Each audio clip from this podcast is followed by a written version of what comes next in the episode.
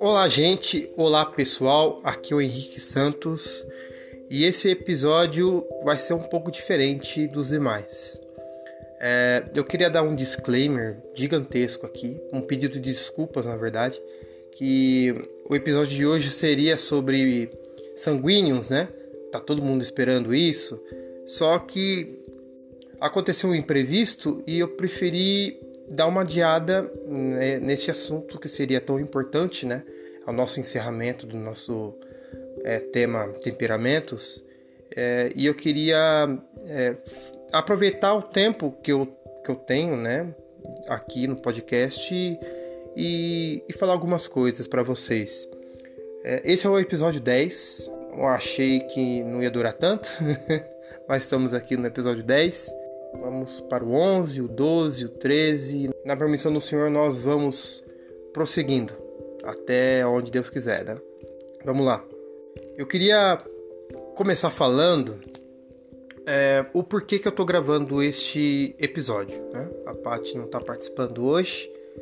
Eu preferi gravar sozinho porque eu gostaria de conversar com vocês, é, deixar vocês a par do que está acontecendo aqui hoje, né, no dia 11 de setembro de 2020. É um, é, um, é um dia, né? Um dia marcante, 11 de setembro, né? E para mim está sendo marcante também por outro motivo. Recentemente, ontem, né? Dia 10, ah, faleceu minha tia, a minha segunda mãe, e foi bastante difícil, está sendo bastante difícil, mas a gente tem que levar eu agradeço a todo mundo que mandou mensagem para mim, a todo mundo que, que, que entendeu, todo mundo que, que teve presente mesmo com essa distância da pandemia. Eu agradeço a todos e a gente está sendo muito confortável por Deus mesmo. A gente agradece as orações. Eu peço que vocês orem né, pela minha família, pelo, pelo meu primo que ficou sem mãe, né? E, mas a gente está na dependência do Senhor que é, a gente sabe que a minha tia foi para um lugar melhor, né? A gente tem essa certeza.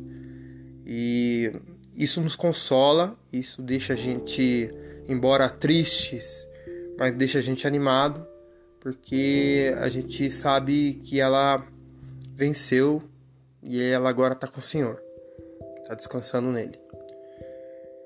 É, por isso, é, eu fiquei meio sem clima para gravar. A gente tinha marcado de gravar ontem, no dia 10, né, com a nossa convidada especial. Só que, é, por devido a tudo isso que aconteceu, né, ela foi enterrada ontem mesmo, devido à pandemia, tá, tá sendo assim, né? Só meia hora de velório, enterra no mesmo dia, com todo o protocolo. Foi. E a gente não pôde, não teve não tinha nem clima, né? Gravar a respeito do, dos temperamentos sanguíneos, né? Mas é, a gente adiou por uma semana, semana que vem, sem falta, a gente vai gravar. Vocês vão ouvir sobre sanguíneos, vocês vão ouvir a risada gostosa da parte de novo. Vocês vão ouvir a nossa convidada e vão, vai ter feedback, vai ter é, musiquinha legal, vai, vai ter tudo como estava, tá? É, eu gostaria de aproveitar esse tempo é, de reflexão por minha parte, né? É, e de tantas outras pessoas que, que no meio dessa pandemia perderam pessoas, perderam vidas, né? Perderam parentes, perderam amigos. É, mas eu gostaria de aqui falar com os vivos, né? Falar com você, falar comigo mesmo a respeito de legado. Essa palavra que é tão forte, legado. Legado. O que é legado, né? Indo para o português, falando no dicionário, legado é algo que você deixa para outra geração, né? O legado é algo que você é, ensina, algo que você discipula e algo que você deixa, né? Que você não está mais aqui e outras pessoas se lembram dos seus ensinamentos, lembram da sua vida. Você deixou um legado. É basicamente isso. Nesses tempos, a gente pensa muito sobre essas coisas, né? É, olhando para o lado da minha tia, do que ela deixou, qual o legado que ela deixou pra gente, né? Há tantas pessoas que ela tocou com o amor dela, com, com o que o Senhor usou ela, né, para falar com tanta gente. É, a minha tia ficou famosa aqui em casa com o pessoal da igreja que vinha aqui, que a minha tia pegava todo mundo, né? Minha tia era aquela tia do coque, que Deus dava revelação para ela lá em cima, quietinha assistindo televisão, a gente fazendo festa aqui, a gente o pós-culto, né, era na minha casa, o pessoal fazendo comida, bagunçando, jogando videogame e, e tudo mais, jovenhada aqui. E a, a, tia vinha aqui pé por pé, aparecia aqui no vitrô e falava: Posso falar com você? E eles iam lá fora e todo mundo tremia na base, né? Minha tia era dessas. E ela pegou todo mundo. ela pegou todo mundo, né? Pegou não, né? Deus usou a vida dela. E tantas outras coisas, tantas coisas que ela ela deixou, né, de presente para nós, né? É, ela era a, bo, a boleira, a doceira oficial da família e eu era o experimentador dela. é, todo dia que tinha um bolo, curau, alguma coisa assim, eu tava lá para experimentar, para ver se estava doce ou não. claro, né?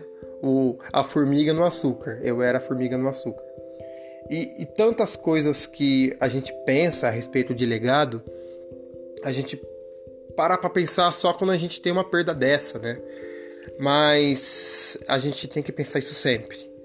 Porque a nossa vida, como diz na palavra, é um sopro. A nossa vida não é nada. É comparado com a vastidão desse mundo, com a grandeza de Deus, a nossa vida é muito curta. E a gente vê ela escorrendo entre os nossos dedos e a gente não para para pensar o que, que a gente está deixando para os nossos amigos, para nossa família, é, para as pessoas que nos rodeiam? Qual é o nosso legado? Né? O, quando a gente se for, o que, que as pessoas vão se lembrar? Né? O que, que as pessoas é, vão ter aprendido de, de, você ou de mim? Isso que eu, que eu quero deixar para vocês. Eu, eu gostaria de usar um exemplo muito bom, é, não falando do exemplo da minha tia, mas um exemplo da Bíblia. Eu gostaria de falar sobre a vida de Paulo. É, Saulo de Tarso, ele foi um, um jovem que desde cedo ele se dedicou à doutrina, né? se dedicou à palavra. Ele era discípulo direto de Gamaliel, ele era fariseu e ele era especialista de, de Bíblia. Né? Ele é especialista do, da Torá, especialista dos profetas e ele, ele era um gênio, ele é um crânio, né? Era era o cara.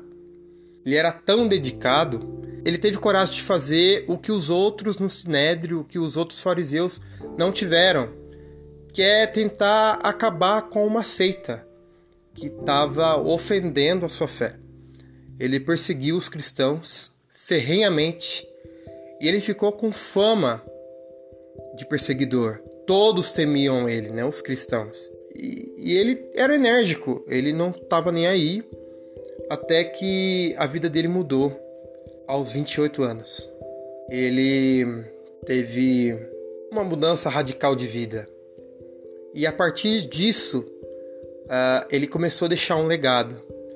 O legado dele é tão importante que é a maior parte do Novo Testamento, é o legado dele. E a gente dá a entender que ele nunca quis é, que os escritos dele fossem inclu inclusos na Bíblia, né? Ele estava focado mesmo nas igrejas onde ele estava escrevendo.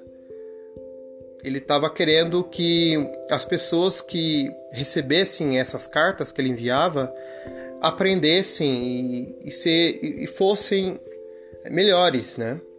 Ele estava admoestando, ele estava ensinando e ele estava sendo aquilo que Deus chamou para ele ser. Mas a vida dele, a vida desse homem, foi tão importante que o legado dele se estende até hoje. A gente está falando dele aqui hoje. E ele viveu há dois mil anos atrás, né? É muito tempo. É muito tempo. E, e o legado foi dado a nós por causa que ele fez a vontade de Deus. E eu gostaria de deixar aqui para vocês um, um questionamento, deixaria aqui para mim também. O que, que a gente está fazendo na nossa vida, né? Eu recentemente agora completei 35 anos e eu penso, eu tenho 35, o que, que eu fiz? O que, que eu fiz para o bem do Evangelho? O que, que eu fiz para a mudança de vida? O que, que eu fiz para as pessoas chegarem mais perto de Deus? Qual que é a... Se eu me for agora, se eu fechar meus olhos e for para a glória agora, o que, que eu vou deixar de legado? O que, que eu vou deixar para as outras pessoas? É, é uma inspiração para mim, é uma inspiração para todos.